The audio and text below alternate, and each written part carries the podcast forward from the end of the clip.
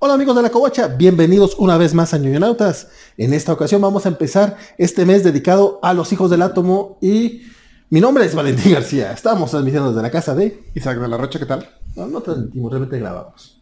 Ese es cierto. Pero en un momento comenzamos.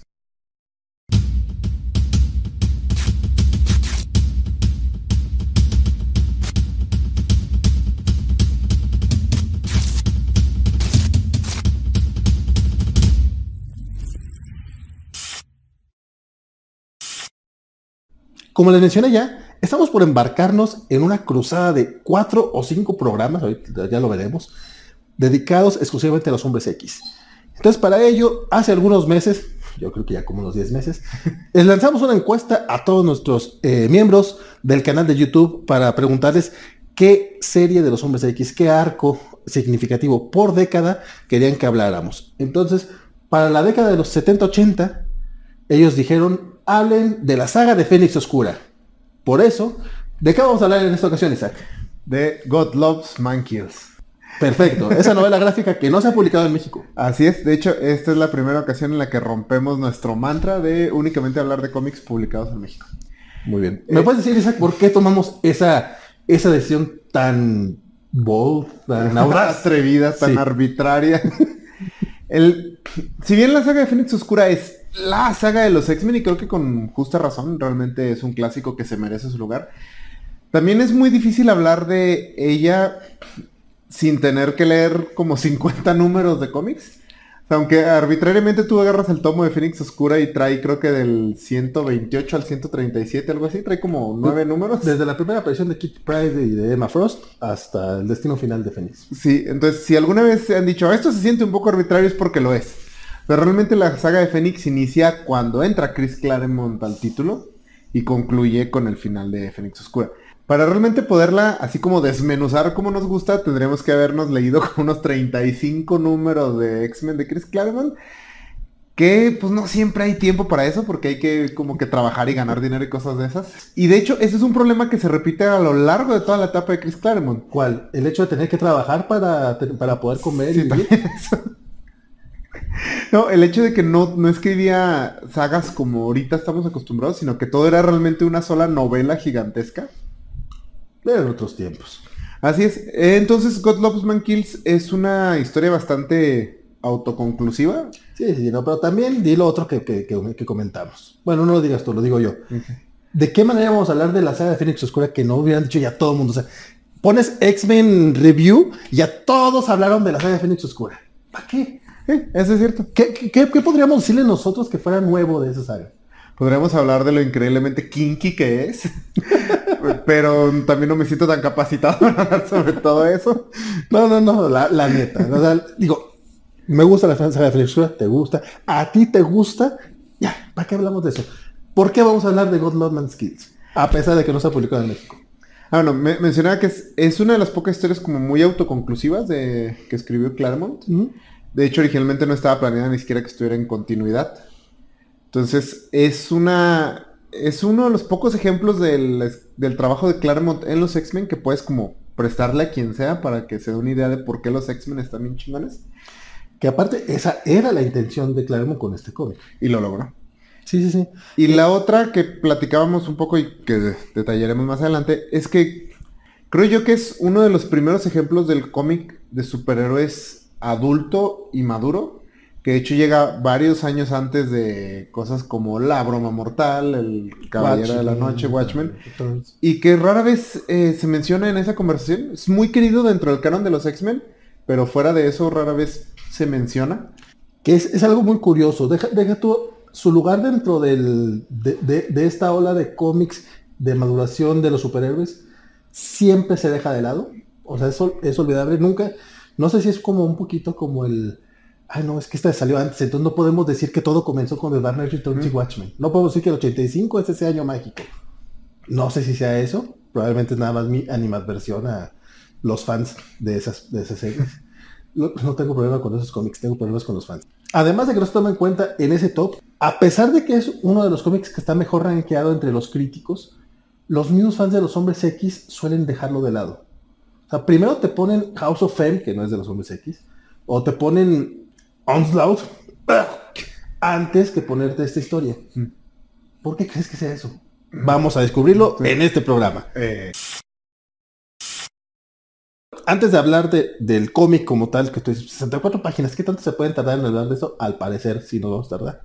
Este, hablemos del contexto. Este cómic sale en 1982 y es, el, es la novela gráfica número 5 de Marvel Comics, porque en aquellos tiempos tenían un cómic, o bueno, un- una serie llamada Marvel Comics Graphic Novel, que fue la, la primera que se fue la muerte del Capitán Marvel. sí. Este, en el número 4 fue la presentación de los New Mutants y el número 5 sale esta. Esos cómics, aparte de ser eh, eh, más caros, tenían la peculiaridad de que estaban presentados, bueno, tenían que presentarte una historia autoconclusiva, le- les daban más tiempo a los creadores para trabajar en ella, entonces podías ver, aunque sí tenían sus eh, fechas límite, pues puedes ver un trabajo mucho más pulido de parte de tanto del escritor como del guionista y eh, salían en un, en un cómic, vamos, en una presentación mucho más bonita. E incluso el tipo de papel que, que- que traía ese cómic en aquel tiempo, digo, ahorita ya los cómics tienen un buen papel, pero en los 80 el cómic de, que salía mensualmente pues era el tipo periódico. El- las novelas gráficas no.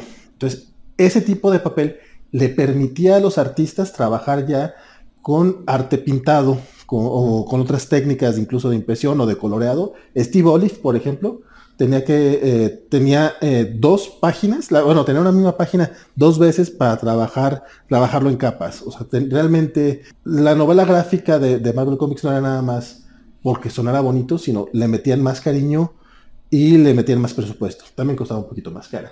Sí, de hecho, si me recuerdo, costaban 6 dólares cada uno, que en el 82 pues era un dineral. Bueno, ahorita- que invertir. Ahorita igual un cómic de 6 dólares es por lo menos uno, por lo menos uno de 50 páginas, 60 páginas. No tan bonito como las novelas gráficas originales. Y también estos no traían el sello del Comic Code Authority, entonces también les permitía como ponerse un poco más locochones con el contenido. Sí, no, básicamente era como que el momento de brillar. De- Chris Claremont sí lo menciona en varias ocasiones. En ese cuate, aparte de escribir cantidad de cantidad de cómics con cantidad de cantidad de diálogo, también buscas entrevistas de él, eh, introducciones, prólogos. Ha escrito lo baboso Sí. sobre este cómic. Sí, sí, de hecho en el tomo este, bueno, el que se ve aquí para los que no estén viendo en YouTube, es, trae una introducción de él bastante larga y trae una entrevista como de siete páginas donde de- también habla a largo y tendido sobre este cómic. Sí, sí, sí, o sea, de- es muy interesante porque puedes adentrarte justamente pues, a los entretelones de, de la creación del cómic, pero así es como, dude, ya deja de escribir. pero bueno, eso es más o menos el contexto del, del producto. Mm. Pero ¿en qué momento estábamos en los hombres X eh, para cuando sale en el 82 este cómic? Básicamente los hombres X dominaban el mundo. aparte de que dominaban el mundo, tenían solo 20 años de existir. Tengan en- eh, para, que, para que lo dimensionen. Cuando sale este cómic, solo habían pasado 20 años, es como si ahorita, eh, vamos, hace 20 años salió New X-Men. Mm. O sea, ¿qué, qué tan, ¿qué tan viejo siente New X-Men o Astonishing X-Men? Pues no tanto, pero en aquel tiempo era como, era todo lo que había de los hombres X, era lo que había hecho, bueno, Roy Thomas Stan Lee, y lo que había tomado eh, Chris Claremont. Sí, y también este detalle que los X-Men fueron un fracaso. Cuando Stan Lee y Kirby lanzan X-Men, eh, no pegaron. Al punto de que cuando Chris Claremont toma la serie, bueno, primero Lynn Wine, después Chris Claremont, para lanzarla con el, equipo este formado por Tormenta, Coloso, Nightcrawler y Banshee, la serie estaba cancelada. Ya únicamente estaban reimprimiendo números viejos. Llegan estos señores, modifican por completo el concepto. Al ser un título ya al borde de la cancelación, pues les dijeron hagan lo que quieran. Lo único que les pidió Roy Thomas, el que era editor en jefe en aquel momento, dijo quiero que sea un equipo eh, multicultural de muchos países. ¿Me estás diciendo que Roy Thomas es progre? Sí, así es, eso parece. ¿Me estás diciendo que New X-Men es un equipo formado por decisión editorial? Sí, de inclusión forzadísima. Qué bueno que hacen esas cosas a veces. Sí. Que salió bien. Este, entonces, eh, lanzan esto y la serie empieza a agarrar vuelo de una manera que no esperaban. De hecho, es a veces difícil como que percibir lo importante que fue el trabajo de Chris Clar- Claremont en X-Men O sea, como que a veces eh, es opacado, al igual que esta obra, por los trabajos de Alan Moore, de Frank Miller. Pero Claremont y su etapa en los X-Men moldeó completamente cómo se escribían los cómics de superhéroes a partir de él. Este, eh, esta novela gráfica en específico llega ya cuando los X-Men están en la cima. Claremont había por fin logrado convertirlos ya en una franquicia, ya se había lanzado el primer título spin-off, que eran Nuevos Mutantes, y ya, ya habían ocurrido las historias clásicas de la saga de Fénix Oscura y Días del Futuro Pasado. Entonces ahorita los X-Men para ese punto eran así, eran Rockstar, eran los virus, eran Kiss. Todo el mundo quería ser los X-Men justamente por, ser ese, equipo que ya estaba dominando las ventas en, Estados Unidos, como Claremont dice, vamos a aprovechar estas 64 páginas para presentar a los hombres X a personas que no, que no leen cómics, a personas que no los conocen. Y creo que sí, en estas 64 páginas sí logra este, darnos esa, esa esencia, no solamente con las alegorías raciales, sino incluso con los problemas que, eh, eh, diferencias filosóficas que tienen Magneto y el profesor X. Y del lado gráfico, originalmente tenían pensado que Neil Adams regresara a Marvel para fuera así como, uy, miren lo chingón que, dibuja este hombre para este chulada de, cómic que, iba a ser, porque ya tenían pensado que fuera así como que el cómic definitivo de los hombres X. Sí. Fíjate nada más, ya ellos ya tenían esa idea y aún así, a pesar de que tiene su importancia, la gente lo, lo deja de lado. Qué ingratos somos. Pero bueno, Neil Adams hizo seis páginas que sí están disponibles por ahí, búsquenlas o bueno, ahorita les ponemos algunas. En todas las ediciones eh, donde viene este cómic, siempre vienen reimpresas esas seis páginas, es puro lápiz. Porque están bien chingonas. Pero eh, tuvieron sus problemas. Básicamente este Jim Shooter le había dicho a, Neil Adams que pues iban a, que iba a tener regalías, o sea que no iba a ser un, mm. trabajo eh, a destajo en ese momento Neil Adams ya estaba peleando mucho por los derechos de los dibujantes. Pero pues el departamento legal de Marvel le dijo, hey, no, no puedes hacer eso. Mm. Y por su, propia ética dijo Neil Adams, sabes que pues yo me, me hago un lado. Y llegó Brent Anderson, quien antes trabajaba en Cazar eh, principalmente, y a lo mejor muchos después ya lo ubican como el dibujante de, de Astro City, que es un dibujo muy, muy distinto al de Neil Adams, pero por el tipo de historia, la verdad creo que sí le queda mucho mejor. Sí, y no lo mencionan, bueno, al menos en las entrevistas que yo no leí, pero es muy notorio que Chris Claremont modificó el guion para adaptarse al nuevo dibujo. Pues de hecho, las, páginas que, presenta Neil Adams no aparecen aquí. No, no, esa secuencia ya no existe.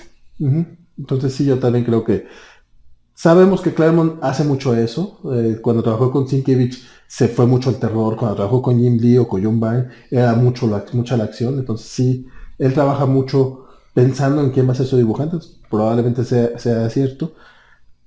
Y siendo ese el caso, creo que el tono para tener una historia así de madura y así de seminal para los hombres X, sí le quedó mucho mejor a Brent que a, que a Neil Adams. Que aunque hiciera un trabajazo hermoso como estaba haciéndolo, mm, no iba a pasar de ser una historia de, superhéroes.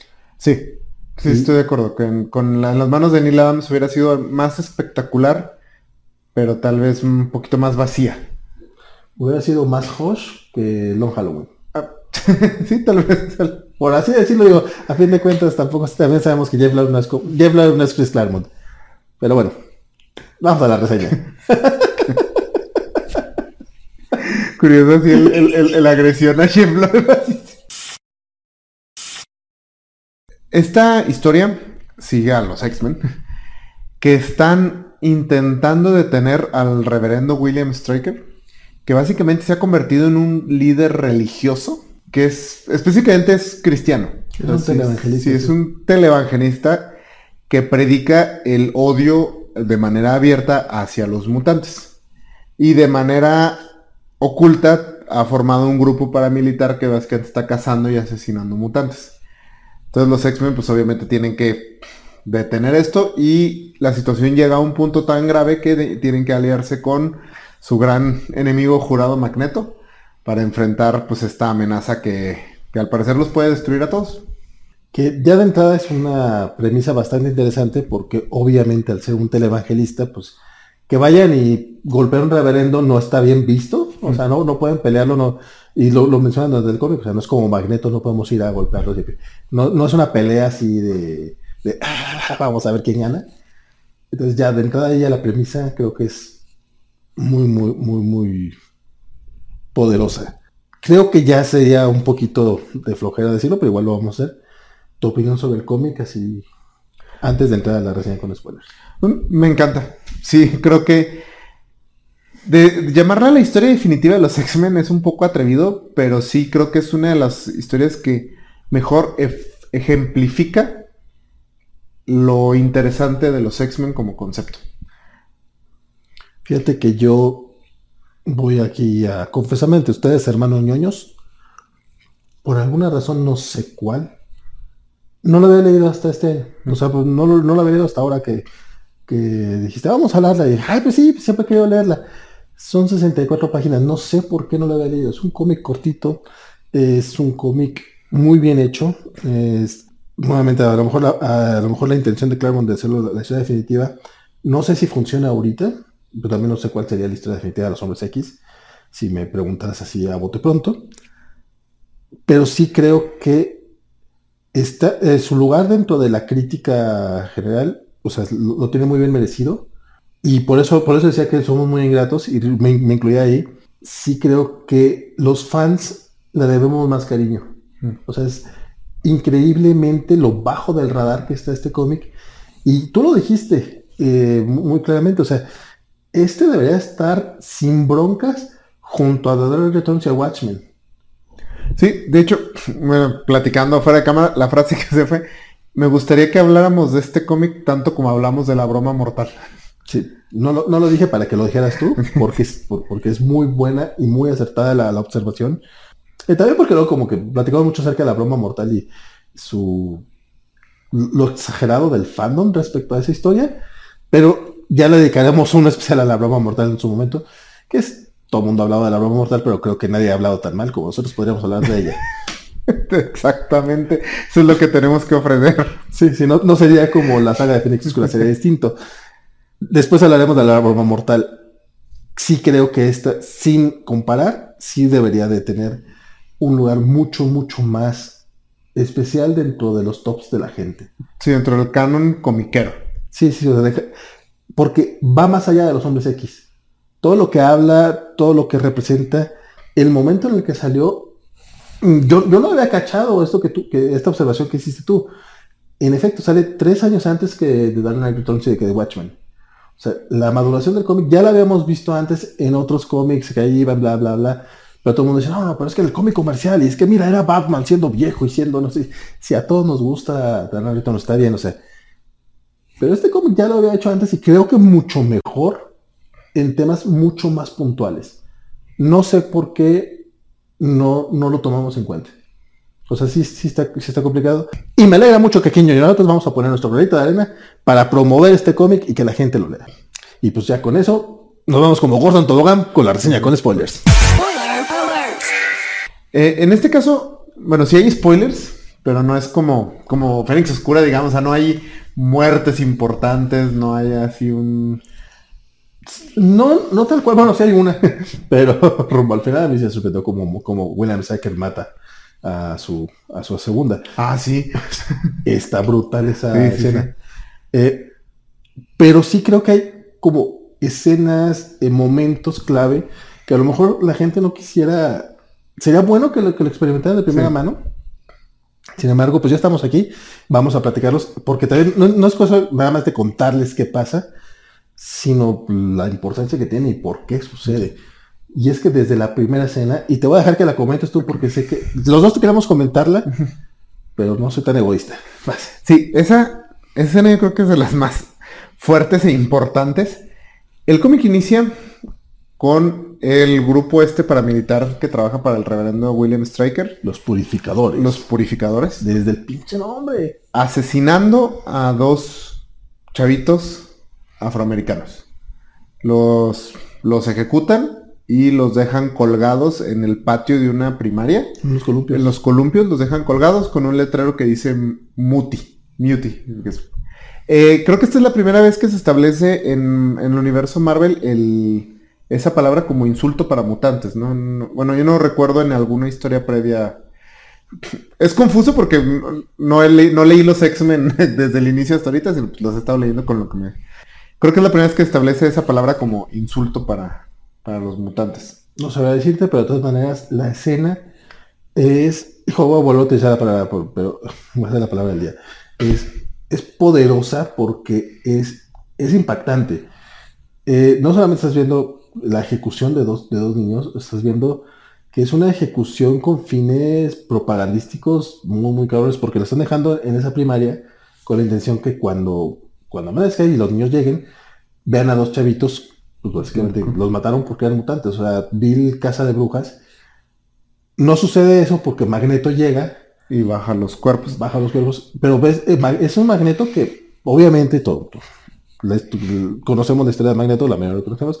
Él, él vi- él vivió, este, bueno, como personaje ficticio, vivió lo- los horrores de Auschwitz, o sea, él, est- él estuvo en los campos de concentración nazis. Y por eso esta historia de, de un grupo supremacista eh, religioso eh, que, que tiene odio hacia un, un- un- a un sector de la población, pues obviamente le pega muy, muy de cerca porque es la segunda vez que lo está viviendo. Sí, de- algo aquí interesante es que es- tiene poco que se ha, se ha establecido esa historia para Magneto. Porque el hecho de que Magneto fuera sobreviviente del holocausto lo establecen hasta el X-Men 150, que se publicó unos tres años antes o dos años antes de este, de este tomo. Que es parte de lo de Chris Claremont. Así es, sí, Magneto antes de Chris Claremont era un villano de guau, guau, guau, conquistar el mundo. Literalmente ese era el fin de Magneto. Aquí, justamente, ese arco de Claremont entre el 150 y el 200 que incluye esta, esta historia, es ese arco del, de presentarte el personaje, de humanizarlo, de darle esa justificación eh, hasta cierto punto entendible de por qué, de por qué él quiere, él está luchando por los mutantes, pero porque tiene tiene otros traumas de que ya le tocó pasar por una limpieza genética, o sea. Sí, no, y es que la escena es esa parte muy real, porque la elección de que fueran dos chavitos afroamericanos. Entonces sí, y el momento donde van a, mata, ya mataron a uno y le van a disparar a- al, al otro, y que la chavita le dice, ¿por qué lo haces? Y le responde, "Por- porque tú no, tú no mereces vivir. Y, y lo ejecutan. De hecho, no hay gran eh, como No es un blam. Sí, no, no, es muy crudo y, y ha- y hace que los purificadores sean bastante intimidantes porque ellos no van con trampas complejas y planes y no, simplemente van y los matan. Y ese es el acercamiento que de hecho tienen durante todo el cómic a liquidar mutantes. Que si dices, ay güey, o sea, es otro tipo de villano al que están acostumbrados. Al que estábamos incluso acostumbrados como lectores. Sí. Esa alegoría tal cual al, al odio racial no es para nada sutil. O sea, si- bien antes era, a lo mejor estaba ahí implícito o se decía, pero no, creo que no, no había quedado nunca tan claro como aquí. El hecho de que estamos hablando de esto. O sea, no, no hay manera de que, de que te hagas tus pajas mentales, este, digámoslo en, en términos actuales communicators, de que, de que esto no tiene una agenda política. Sí, de hecho, eso, eso lo, lo pensé mucho cuando leí este cómic. Escuchas mucho que dicen, "Ah, es que antes los cómics no, no tenían, exactamente, no tenían una agenda. Y luego lees esto y dices, ¿estabas leyendo los cómics? Porque además el, es un cómic muy, muy abiertamente crítico de esto. Por ejemplo, gran parte de la parte del segundo acto del cómic es que Kitty Pride está huyendo de estos purificadores que la están tratando de ejecutar. Y no puedes como que quitarte de la mente la idea de que es, es una chavita judía que está escapando de un grupo de fanáticos que la quieren matar porque consideran que, que no es humana y no merece vivir. Además de que es un cómic que es escrito por un judío, que es Chris Claremont es judío. Entonces, es extremadamente político el, el cómic. Entonces, no, no sé de dónde viene esa idea de, ¿cómo dices? O sea, no, no te deja opción para decir, no, ellos estaban hablando de otras cosas. No, no, y te digo, este particular, ti- tiene esta plática con, con su maestra de baile, ¿no? Que, que es una maestra afroamericana, se fue del nombre del personaje. este, que le dice, no, no exageres, hombre, no es para tanto, es- ah, no, no respecto a la ejecución de los niños, sino de, están hablando de, de William Stryker como televangelista que está esparciendo todos estos... De hecho, el pleito que trae Kitty es que se pelea con uno de sus compañeros porque usa, Ah, le dice cierto. muti a alguien, no, no, no recuerdo a quién, pero usa esta palabra como insulto. No, y aparte el chavito sí habla acerca de... sí, de sí, él, él es seguidor de... de- del reverendo. Y, y la- el- ya cuando por fin medio la detiene, que, le- que aparte le dan un- unos buenos golpes a Kitty Pryde, o sea, sí está así bastante feo el asunto. Que aparte Kitty aquí tenía 13 años en canon, pues. Y la maestra le dice, güey, pues, bájale, hombre, pues son palabras, hombre, ¿qué tanto es? Sí, pero si a ti te hubiera dicho la palabra con N, no la vamos a decir por YouTube, no por otra cosa, este, no, no la va a detectar. No, no dirías que, no- que son solo palabras. Entonces, ese pequeño momento de, de, de decirte, o sea, es que estamos hablando de esto, pero sin podértelo decir. O sea, muti, la palabra muti, es este equivalente. Y aunque hoy aquí lo estemos utilizando con mutantes, estamos hablando del odio racial y no que, o sea, es para que no tenga duda nadie. Pero también, a lo mejor por eso no, le- por eso no le gusta a la gente. A lo mejor por eso prefieren ver al Batman viejo. o al Joker que viola este, a Bárbara Gordon. Porque este cómic sí les habla. Sí, sí, te habla muy, muy directo. Sí, eh, sobre todo porque se clava mucho en este tema de esta organización y esta persona, que pues, es el reverendo William Stryker, que ha decidido que los mutantes no son humanos y no deberían vivir. Y eso es lo aterrador, porque no es...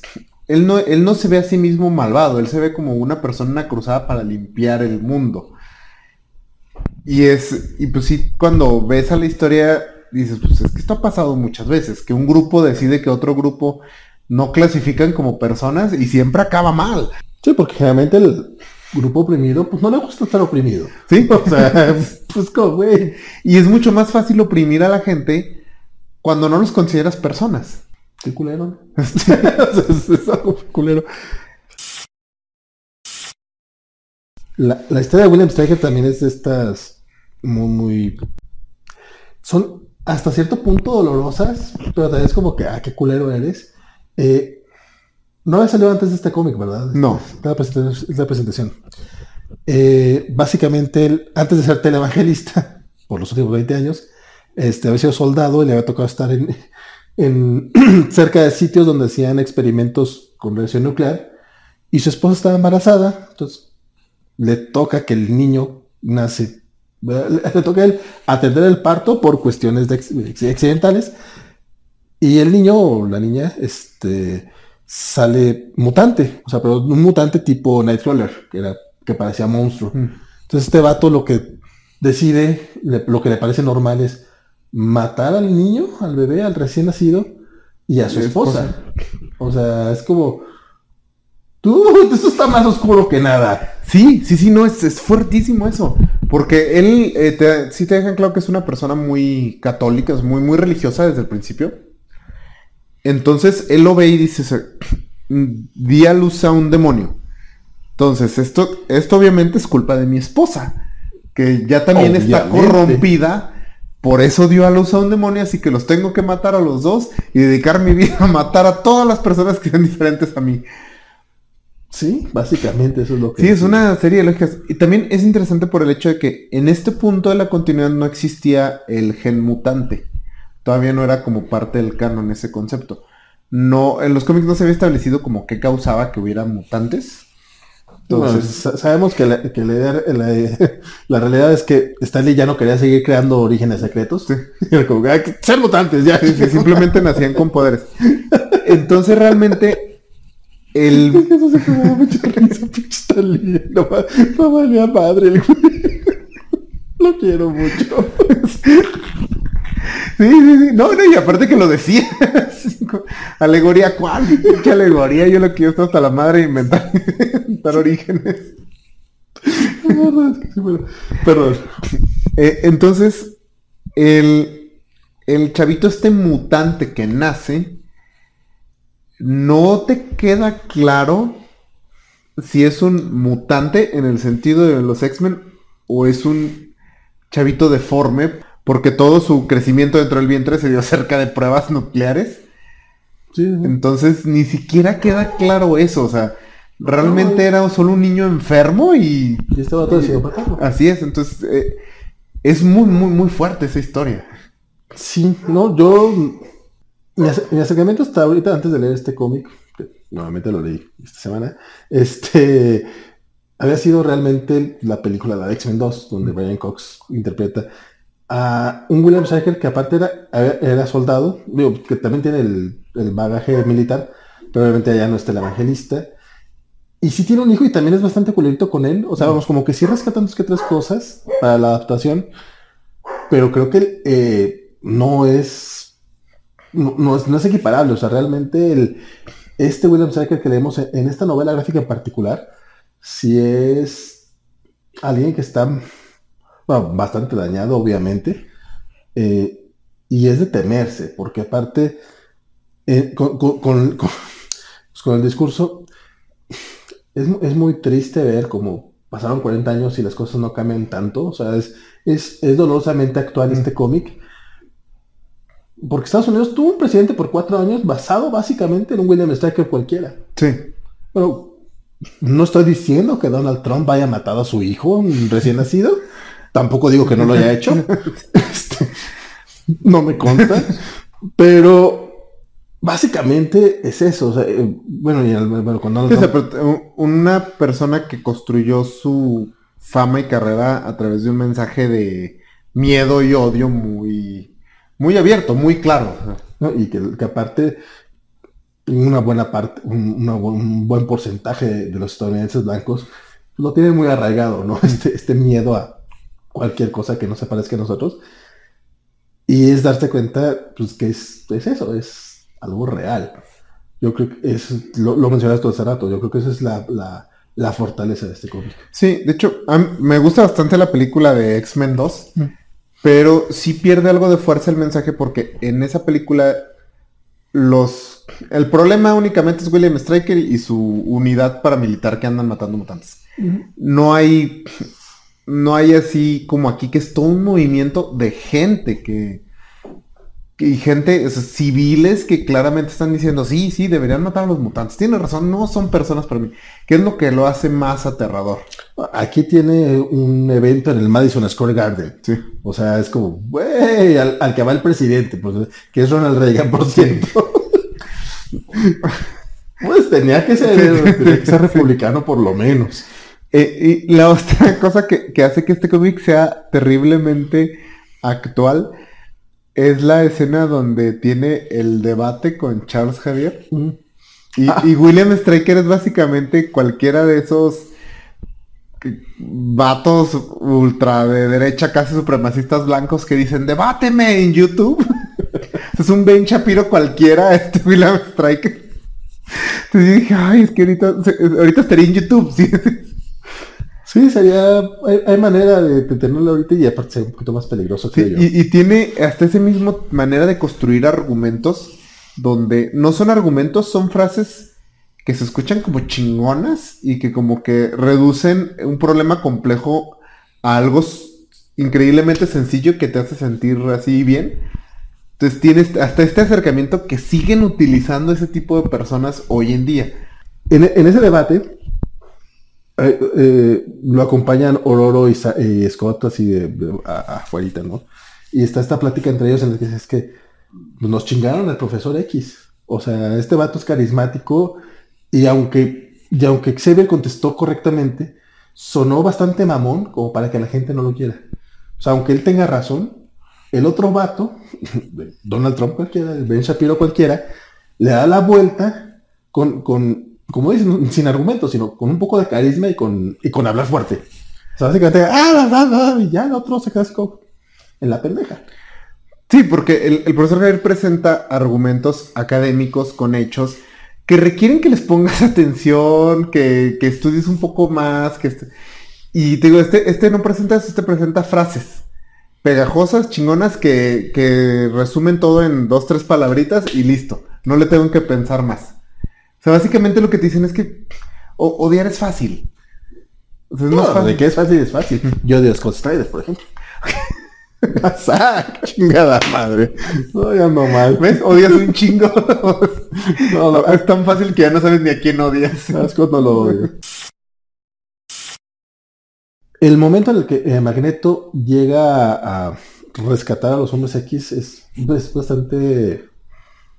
Es notorio, pues, porque sí, como que necesitaban a alguien más. En este momento los hombres X son solo seis personas y, y más el profesor X y el eh, tres están fuera de combate. Solamente tenían a Nightcrawler.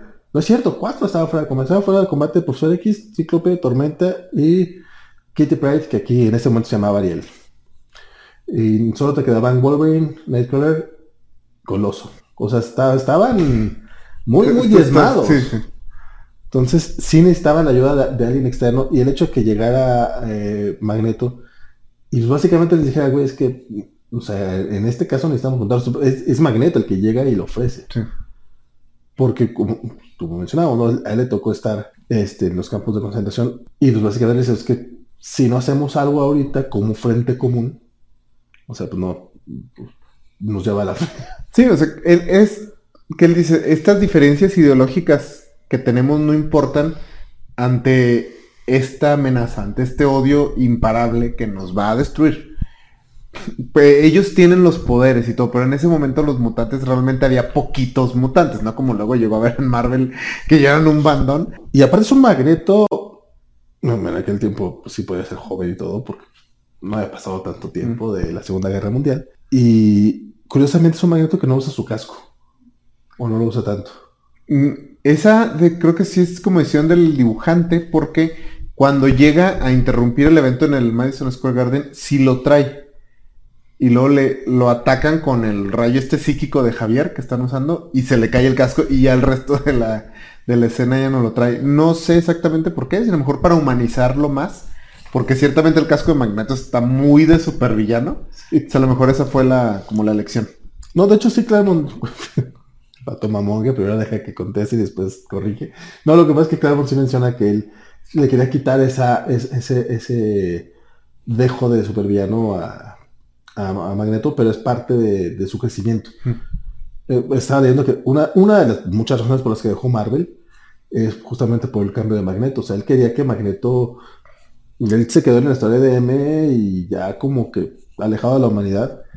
Y la historia de Rubicon que hizo con Jim Lee, pues ya la hizo como que ya para despedirse, pero pues él, a él no le gustó eso. O sea, no quería que pasara eso con Magneto, no quería que lo regresaran, otra- que lo regresaran, que fuera villano, que, que volviera a caer lo mismo.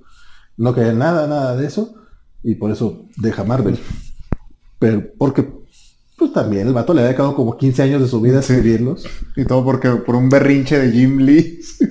Quiero dibujar a Magneto con casco. Sí, porque así es como me gusta. Fuertote. Pero sí lo hace extrañamente sexy a Magneto Jim Lee. Sí, sí, la primera vez que aparece en Rubicon aparece con una bata y con pelo en pecho acá Sí. todo. Pero bueno, eh, aquí no aparece con pelo en pecho, pero sí aparece bastante imponente. No sé si impotente. y la plática que tiene al final con, con Xavier, ya, ya cuando se resuelve todo el asunto, este lo invitan a unirse a los hombres X y en ese momento no, no acepta. Y le dice, güey, es que no, o sea, yo, yo, tengo mi, mi agenda, o sea, me gusta que este Magneto, en este punto de la historia, él no buscaba eh, gobernar solo para mutantes, porque sí, sí- sí menciona que uno, uno de sus intereses principales es gobernar la Tierra. Sí. Pero le dan el, el- le dan el matiz de que él quiere gobernar, él quiere ser un buen dictador. Como todos los dictadores que eran al principio Sí. antes de, de perder el, el- Sí, pero si él Sí, sí. considera que lo mejor es que él gobierne la Tierra para asegurarse que humanos y mutantes estén a gusto. O sea, para Sí. como para obligar a que vivamos en paz. Eh, eh, Que sí es el discurso de todos los dictadores.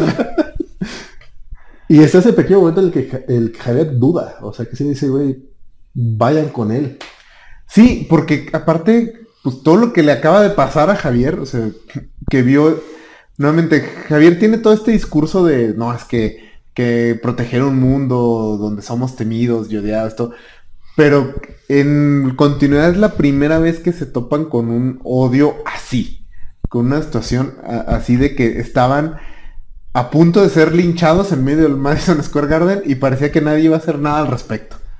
No, de hecho, el momento en el que un policía decide dispararle a Striker para detener a todos, y la gente como que dice, güey, güey, ¿qué- ¿por qué hiciste eso? O sea, güey, es que aquí el- eh, están tratando de matarlos. O sea, e- ese pequeño momento de- del policía, digo, a lo mejor en la vida real al policía también lo linchan, pero es bonito que en este cómic no suceda porque es, güey, pues es que es básicamente un policía disparándole al policía que quiere matar al negro. O sea, este, o sea, como si alguien hubiera hecho algo por evitar la muerte de, esa fue la persona que asesinaron. Lois. Creo que sí, el de hace dos años. Perdón, ese fue ahorita el rollo. Este, pero sí, o sea, como si uno de los policías yo hubiera tratado de detener cuando están viendo que están estás asfixiando a alguien, así ese momento es es es ese, ese, ese es un poquito esperanzador, pero sabes que está enmarcado en un cómic que es esto, esto es irreal, y que esta sin de la vida real me lo linchan. No, incluso porque la gente le dice, ¿y no vas a arrestar a los mutantes? Y él dice, "¿Po- ¿por qué? O sea, este tipo tenía a punta de pistola a una chavita de 13 años y, y estaba muy claramente le iba a disparar. Aparte, el reverendo Striker acababa de asesinar a una a su subalterna. Por descubrir que era mutante. Sí, ah, Ah, es que no, pues, nos pusimos a platicar, no, no, no, no les platicamos, si es que no lo han leído, vamos a ponerlo en contexto para los que no lo han leído. El plan de, uno de los planes de Stryker era secuestrar a Xavier y utilizar una réplica de cerebro, básicamente lo mismo que hace en X-Men 2, Sí. con la réplica de cerebro, o sea, mira, sí, sí, sí la adaptaron tantito. Este, eh, lanzar un ataque psíquico con, con Xavier y le lavan el cerebro a, a- a Xavier. De hecho, un poquito más fácil que, que lo que batalla Jason en X-Men 2, Mm. hay que decirlo. Pero lo, logran como obligar a, a Xavier que lo haga. Entonces empieza a lanzar ondas y a como empezar a atacar a todo el mundo. sí, va a matar a todos los mutantes. Vas a causar como un, Genocidio global. un infarto cerebral a todos los mutantes del mundo. Y la, la segunda al mando de, de, de Striker, que había estado como una perra cazando a todo el mundo y a, y a Kitty. Sí, de hecho, ella es la que ejecuta a los niños al principio de la historia. De repente le empiezan a dar la, la y digo, es que esto no me parecía, a menos que sea mutante. Sí, güey, entonces, ya te cargó la fregada, básicamente le dice Striker. Y nada más la empuja, pero la hace que caiga de, de una tarima y se quiebra el cuello. Pero esa escena de cómo va cayendo, y aparte cómo te lo marcan con la cámara de la televisión, Sí. o sea, que se vio que, que, que hay una toma directa, la mona con el cuello roto. Es una, una viñeta que debería estar al nivel de la muerte de Electra o de Gwen Stacy. Mm. O sea, por lo cruda que está. Las otras creo que también están bastante crudas. Sí, y es. Aquí hay dos cosas que, que me llamaron mucho la atención en ese momento. Una es. Aunque la gente se impacta, no hacen que inmediatamente se vuelvan contra él. O sea, como que el- esta gente pues ya está en modo fanático. Entonces, una de las características de ser un fanático es que tú ya encontraste la verdad. Y la verdad, pues es a lo que le eres fanático. Entonces, no, o sea, si lo hizo es por algo. Yo, bueno, así como que lo sentí en el momento. Y la otra es que esto demuestra lo terriblemente arbitrarias que son este tipo de ideologías. Porque es como que, no, sí, sí, sí, eres de los nuestros, eres de los nuestros. Ah, cabrón, no, espérate, eres, pero eres también tantito de aquellos. No, no, a la chingada contigo. No importa que haya estado matando niños en mi nombre, ya. El mutante no. Sí, e, e incluso porque, sobre todo que te digo que en este punto el gen mutante no era un, un concepto dentro de la continuidad. Entonces realmente no estaba como definido que, que era un mutante. O sea, a lo mejor ella era poquito mutante porque claramente poderes no tenía. Sí. Entonces, ¿qué, qué decide que, en qué se basa Striker para, para matarla? O sea, para decidir que es un mutante. O sea, él no tiene idea de qué, no, no, no sabe de ADN, no sabe nada de eso. Simplemente algo me dice que tú eres un mutante y, y te mato. Tío, ya, eh, creo que re- recalca mucho este tipo de ideologías arbitrarias.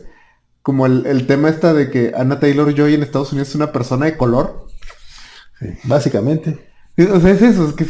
¿Qué? Yo, yo me vino a acordar algo que tú mencionaste cuando hablamos de Black Sad, que cuando están con la Nación Ártica justamente pues está muy random quiénes son los, los animales albinos, son los que son Sí. los de la supremacía blanca. Entonces es que es- pues había un tanto rojo. ¿Qué palabra utilizaste? Pero si mencionabas de justamente lo tonto que se ve o lo, como que lo reduce todavía más a un absurdo, Mm. eh, ese tipo de ideologías. Aquí obviamente no, eh, pues es, es algo similar también, o sea, Sí. porque no es que haya algo visible para, para que decida que no sea parte de ella. Que curiosamente es una actitud que, que le ponen a Magneto en la tercera película de X-Men, de las están una película que se ve que no entendía tanto a los hombres X. Sí, que ya en ese punto ya la franquicia estaba súper descarrilada. Bueno, no, esa es con la que se descarrila así. ¡ah! Sí. Entonces, pero, pero que también, ¿no? Es cuando eh, está a Mystic le inyectan la cura y Sí. que también decían, ya no eres parte de conmigo. Y es como, güey, pero Magneto no estaba haciendo, eh, no tenía esa ideología tan pendeja. Ni en las películas no la tenía. Otros personajes que se usa bastante aquí, obviamente, es Scott Summers. Y, y obviamente no solamente porque es un personajazo, sino porque Chris Claremont lo amaba y lo, hacía- lo escribía como un personajazo. Es el que casi casi eh, hace que eh, Xavier entre como en, En razón. en razón. En ese momento que está con, con toda la duda y con todo el, no, sí, váyate con Magneto, mi sueño es un sueño bien pendejo. Y le dice, no, güey, tranquilo, o sea, estamos contigo porque, por la importancia de, de- o sea, no, no, no, el, el fin no justifica los medios. Y pues, si, si vamos a hacer las cosas hay que hacerlas bien. Aunque fallemos, este, la cosa es intentarlo de la manera correcta. Y se aventa un digo, yo lo estoy reduciendo a tres líneas, se avienta como dos páginas enteras con, con ese, con esa conversación. Y de hecho también durante el Madison Square Garden se aventa otro discurso. Los dos discursos de, Cyclops aquí en este, en este cómic son joya. Casi no salen en el, en el cómic, pero esos dos momentos son... uf. Sí, porque mm, Claremont veía mucho a Cíclope como el alumno estrella de Javier. De hecho, en los personajes favoritos de Claremont siempre los sentí que fueron Storm y Kitty. De hecho, normalmente los discursos se los dejaba Kitty muy extrañamente porque está súper chavita, entonces Sí. siempre se sentían un poco raros. Me agrada que aquí no se los dejara a ella. Pero aparte, lo que mencionas ahorita, algo que me sorprendió mucho este cómic y ahora en relectura no me acordaba de lo oscuro que es el final. Porque Ah, William Stryker sigue vivo, sí. su organización sigue existiendo, eh, Javier estuvo a punto de perder la esperanza y básicamente es como un, bueno, pues estuvo gacho y parece que se va a poner peor, pero bueno, hay que seguirle echando ganas. Y dices, ay, güey, o sea, pues con razón ahorita fundaron ya mejor Krakoa. Fíjate que sí sí me puse a pensar un poquito en cómo ver a Claremont a los hombres X actuales, pero bueno, ese es otro tema. O sea, porque sí queda cosas de lo que él hizo, pero sí el, eh, esta propuesta de Hickman ahorita de, Araco y todo el rollo como que sí está, pues es un sueño un poco distinto. Sí, mm, bueno, de hecho, parte de lo que vamos a ir viendo en estos programas y por lo que buscamos que fuera de cada década diferentes para ir viendo cómo avanza la metáfora de los X-Men. En este punto sí es muy eh, integracionista, o sea, sí es muy acerca de aquí estamos, acéptenos, acepten que vivamos entre ustedes. Y va cambiando poco a poco. Lo que vimos ya en House of X es una minoría que llega al punto donde dice, pues a la chingada con usted. Casi no, casi no, no hablamos de ella, aunque creo que gran parte del cómic está contado a través de sus ojos.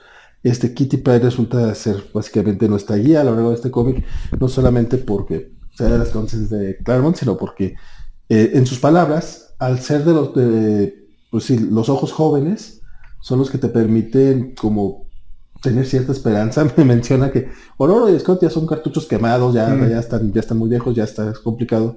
Por eso a él le gustaban tanto los nuevos mutantes, le, eh, le permitían como explorar las cosas que quería explorar con, pues sí, con una escuela de mutantes. Eh, y es a Kitty a la que le toca que la secuestra. A Kitty y a Iliana la secuestran. De hecho, Iliana, eh, Iliana Rasputin eh, está secuestrada durante buena parte del cómic y Kitty logra, logra escapar, pero le toca encontrarse con, pues con unos cholos medio malandrones, de hecho latinos, por si mo- momento random, este, en, en- el cómic original eh, hablaban en español, tienen un par de frases en español, y para la versión extendida que salió en 2019, por alguna razón decidieron editar esas palabras en español y las pusieron en inglés. Básicamente jefe y hermano, o sea, la opción boss y brother y bro. Pero no, sí, sí, sí, sí se, eh, el momento en el que, en el que mencionan este, la palabra con N, como que sí, sí lo vieron, sí, oye, ¿podemos seguirlo usando o no? Y decidieron que sí por la, la manera en la que está, en la que se utiliza aquí, ¿no? Kitty tiene, tiene toda, esta, toda, esta, persecución, tiene cuando por fin la rescatan y cuando están en, en el evento del Madison Square Garden, que este Striker empieza, señala a Nightcrawler como dice, este, este no es humano, es Kitty Pryde justamente la que dice, güey, tranquilo, o sea, este es más humano que tú. Eh, es un momento muy importante para Kitty porque cuando conoce por primera vez a Kurt, le tiene miedo. Mm. O sea, en esos números previos a la, a la saga de Fénix, Oscura, este, pues es una chavita que está viendo básicamente un demonio ahí moviéndose. Pues, es extraño, pinche corto. Ay, no, es que me tiene miedo. Pues sí, güey, pues estás feo, esta niña. Te... De verdad te teletransportas así de repente. Sí, es como tranquilito, pues, te entiende. Y aquí es ese momento de ella de... Pues fue parte del crecimiento también de, Kitty Pride, que, que, Claremont pues se encargó de, de darle seguimiento a través de X-Men en Excalibur y New Mutants y por donde la trajo por todas partes se notaba que, que tenía mucho cariño el personaje y me agrada, me agrada. Sí, tiene su discursito. Digo, ah, es menos grande que el de Scott, pero también tiene este momento en el que en el que pues, pone básicamente en balanza pues, qué es la humanidad y qué, mm. qué es lo que te hace ser pues, buena persona. Mm. es, que sí, güey, pues tú, tú, eres genocida, o sea, ¿qué tienes de humano básicamente? Digo, no lo dice con esas palabras, pero... Sí, y te, Mm, también, nuevamente, este cómic señala mucho como lo, arbitrario y ridículo de este tipo de ideologías de odio, que es como, no sé, tú agarraste la Biblia, que de entrada es un libro prácticamente metafórico. es, un libro. Sí, eh, son una serie de metáforas fantástico mitológicas, o sea, no, hay quienes les tienen la fe o no, y las estás interpretando arbitrariamente para justificar asesinar niños. E, es absurdo. él, ya decidió que él es buena persona porque él se construyó un marco moral de, que tiene su silueta y lo dijo, ay, sí que pues entonces soy buena persona. es, absurdo. Que aparte es algo, bueno, ya lo, ya lo mencionado varias veces, es dolorosamente real y actual. El, arte, creo, bueno, podemos mencionar un poco acerca del arte, no sé si te quieres hablar más de la historia. No, no, no, pasamos al arte. Es que eh, el arte me parece muy, muy ad hoc. O sea, cuando empecé a leerlo, sí sentí... Bueno, no es cierto. Cuando empecé a leerlo, leí la versión extendida del 2019.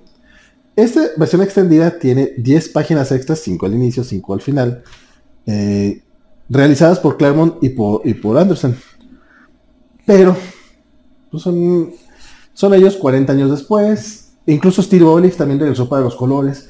Pero es un color ya digital. El dibujo, híjole, está Johnson. No eh, él, cuando, cuando habla en la entrevista, él, menciona que está contento y está muy emocionado de regresar de la chingada. Igual que Claremont seguramente. Pero es un cómic, esos, esos eh, añadidos están un poquito muy de más, no, no, no, es más o menos como lo que, le agregaron a la película de la fama mortal. Es como que lo quitas y no pasa nada. O sea, no, no es que te agreguen gran cosa. Lo contextualizan con un especial que salió de X-Men Black eh, Magneto. Parece que ahí sale un personaje, entonces es Kitty hablando un poquito de, mira, ves que Magneto era así, pero los hombres X hacíamos estas cosas. Te voy a contar una historia. Y le cuentan todo el X-Men. Eh, God Loves Man Kills. No sé si antes de eso no estaban en continuidad, según yo, ¿sí? Eh, ¿Te refieres a esta novela gráfica? Si estaba en continuidad. Eh, esta estuvo fuera de continuidad hasta el 2004 más o menos. Ah, cuando salió la segunda parte. Así es.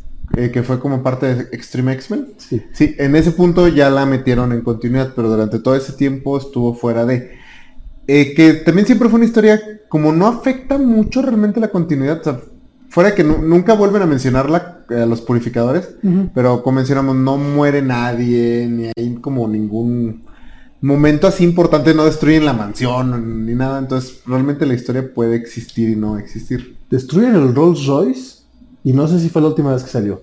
El Rolls Royce, para los que no sepan, era tal cual, era, el carro de los hombres X, pero pues no, era un carro lujoso, era un Rolls que, que tenía Xavier y que en ese se transportaban los niños ricos de las minorías pobres de los mutantes. O sea, vatos vienen una mansión andan Rolls Royce somos muy, sufrimos mucho. Pero bueno, eh, dicho eso, es- es- esas, partes, la, neta, a mí me parecieron hasta un poquito de más. Sin embargo, ya el arte de la historia que se hizo hace 40 años, este, está bien chingón. Y, y sí lo saca, o sea, sí, sí destaca mucho del cómic mensual. O sea, Sí. si lo que querían en aquel momento era, mira, es una novela gráfica y es distinta, no solamente porque te presente temas este, directamente de, de, de líos raciales y de, de est- estas, eh, iba a decir moralidades grises, pero creo que no es tan gris, realmente es bastante blanco y negro. Eh, pero vamos, como que te presentan cosas un poquito más maduras y más, más de shock. El arte eh, creo que, que- que- ayuda mucho a eso. O sea, no es el, no es el arte del cómic mensual, no es John Byrne, que, podrá ser uno de los mejores dibujantes, de, sobre todo en aquella, en aquella época era... Pero sí, John Byrne, Neil Adams, sí eran como muy de superhéroes. Y esta historia, si bien claro que trae superhéroes y claro que salen los personajes con sus trajes, es mucho más de, hum- de humanidad, por así decirlo, es mucho más de, de interés humano y, Sí. y el arte sí te lo transmite. Sí, sí, sí, creo que fue la elección correcta.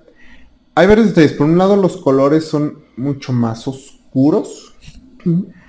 Eh, y no es nada más que le bajaran como la saturación. O sea, siguen siendo bastante eh, contrastantes, pero utilizan muchas sombras. Un color. Incluso la página es negra, que en aquel tiempo sí era así como wow. O sea, cuando lo hicieron con The Authority, eh, 30 años después, veintitantos años después, fue así como muy sorprendente. Y la otra es que la manera en que dibuja a los personajes sí se ven mucho más humanos. Son mucho menos icónicos. Por ejemplo, Magneto, su traje es holgado, que es una diferencia bastante marcada al cómic. O sea, no es esta malla que trae un viejito súper musculoso por alguna razón. En cambio es como una ropa más así cómoda, digamos. Sí, sí, sí. Siendo honestos, lo, lo empiezo a leer, sobre todo porque me topé con el arte más reciente. Y yo decía, ay, qué feo está. Y cuando empiezo a leer la, la- la verdadera escena inicial, que es la de los niños este, que asesinados, híjole, pues sí fue así como, pues es que sí necesitas este tipo de arte más, no, no, no se llama crudo, pero sí más realista. Y ayuda mucho para el mood del, del- del cómic. O sea, la historia, cuando te cuentan en flashback la historia de William Striker, que está ya, si no estoy mal, está, es en acuarela, o sea, ya es otro tipo Sí. de... Ya es otro tipo Como de técnica. acuarela en sepia. Está hermoso el pinche dibujo. O sea, el, el- el arte que maneja Anderson aquí, que también curioso, de manera curiosa, él es Brett Anderson, pero como era novela gráfica, él pidió que le pusieran el- su nombre completo, que es Brad, Brad ah, Eric Anderson. Es como, uh. Es que es un cómic importante. Sí, No, y, y aparte, a pesar de que es más humano, creo que tiene algunos de los usos más cool de los poderes de Magneto. Me gusta, o sea, las escenas, por ejemplo, donde levanta todo el, el elevador. ah, claro. Y aparte, el, cuando tortura al purificador, pero que no lo vemos, que solo vemos que lo levanta así como y empieza a mover como metal a su alrededor. Y en la siguiente escena vemos que soltó toda la sopa. Y decimos, no, no sé qué le hizo, pero a ver, sí, pero no sé. No, eh, el, el mismo poder de Kitty Pryde, que la, la vemos deslizarse por, por el suelo y todo. Mm. O sea, digo, también ayudan mucho lo- los textos de, de Claremont, ¿no? Que te dicen, no, es que eh, es como si, como si estuviera nadando, pero no puede ver porque obviamente es tierra, pues, o sea, sí está en fase, pero pues está en, en fase en, en cosas sólidas, entonces Mm. no puede ver hacia dónde va Kitty. Que aparte es una Kitty, obviamente, muy, muy joven, todavía no está encontrando sus poderes y en, en, en una ocasión pues te menciona, ¿no? O sea, si se equivoca tantito aquí se muere Kitty. Sí. Y sí, el, el- el arte creo que ayuda bastante al cómic, o pues, como decíamos al principio, también Claremont trabaja mucho eh, de acuerdo al artista que tiene y qué bueno que lograron esta sinergia para este para esta novela gráfica en particular. Pues bueno, ya, ya, ya, ya yo creo que ya dijimos mucho más de lo que deberíamos. hablamos, hablamos y hablamos, pero es que la verdad sí, sí da para, para estarlo platicando, incluso para estar desmenuzando escena por escena. Digo, no es el caso, si no la han leído, pues Leanla. leanla. La verdad es que sí, se lee rápido o lamentablemente jamás la han traído acá, no, nunca A menos de que alguien por aquí llegue y me diga, ¿sabes qué? Novedades sí la llegó a traer, según yo no, pero pudiera ser, sí, estoy casi seguro que no. Pero sí, ni, ni Televisa ni Bit la, eh, se animaron a traer en, en ningún momento y creo que es de estos eh, de estas grandes deudas que tenemos acá en México para el cómic de superhéroes. Sí, y bueno, ha- hay un pequeño detalle que me gustaría mencionar antes de.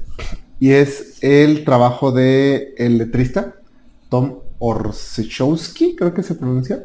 Que también es de los clasicotes, ¿no? Eh, sí, pero aquí lo importante es que él fue letrista prácticamente de toda la etapa de Chris Claremont. Eh. Porque no estoy seguro si él, él lo hizo el trabajo en el Giant 6 X-Men 1, pero ya en el 94, ya en el X-Men 94 ya estaba trabajando. Y él hizo las letras del X-Men número 3, que fue el último número de Chris Claremont.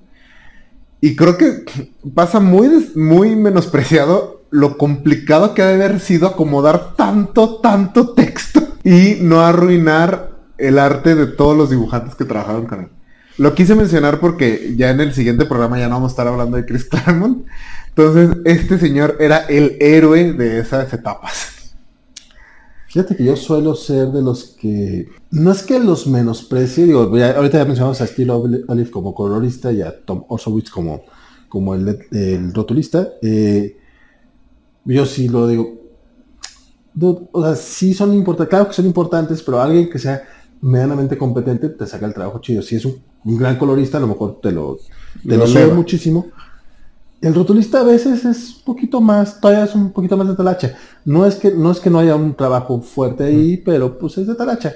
Creo que tienes mucha razón. En este caso sí, qué bruto. Es que Chris Claremont, Él escribía. sí, sí, en sí, mayúscula, escribía. sí, sí, sí, cierto. O sea, Se escribía bien, pero escribía mucho. tienes razón. No, sí, en este caso sí es, merece aplauso. Merece Ay, porque se, se- se aventó 17 años haciendo esto. Ah, de querer mucho Chris. Yo ya di mis últimas palabras. Tú, últimas palabras dedicadas a Tom, aparte. Así es. No, no, también, además, lean este cómic. Y pues con eso terminamos este primer programa dedicado a los hombres X, pero pues de la próxima semana llegamos a los 90. ¿De qué serie hablaremos? Dejen los comentarios, díganos de cuál creen que vamos a hablar, porque nosotros ya lo decidimos. Hubo una encuesta por ahí, ganó una, no estoy seguro si vamos a hablar de esa. Muchas encuestas. La valentiranía, dicen que fue valentiranía. Síganos en todas redes sociales, estamos como la Covacha MX en Facebook, Twitter, Instagram, TikTok, Twitch, Instagram, ya había dicho Instagram y YouTube, obviamente. Por favor, si les gustó este programa, si es la primera vez que, que nos ven, pues denle like al- al video y suscríbanse al canal, nos ayuda muchísimo. Y si además se convierten en miembros, que desde 9 pesos pueden ser miembros, pueden tener por adelantado los videos de ñoñonautas y los unboxings del tío Juanjo. Entonces, yo sé que tampoco es, uy, qué bruto, qué gran, qué gran preciazo, pero es, una manera de agradecerles y, es una manera en la que nos ayudan a seguir creando contenido. Pues fue todo en esta ocasión. La próxima semana seguiremos viendo, a ver, hablando de los hombres. Hasta luego.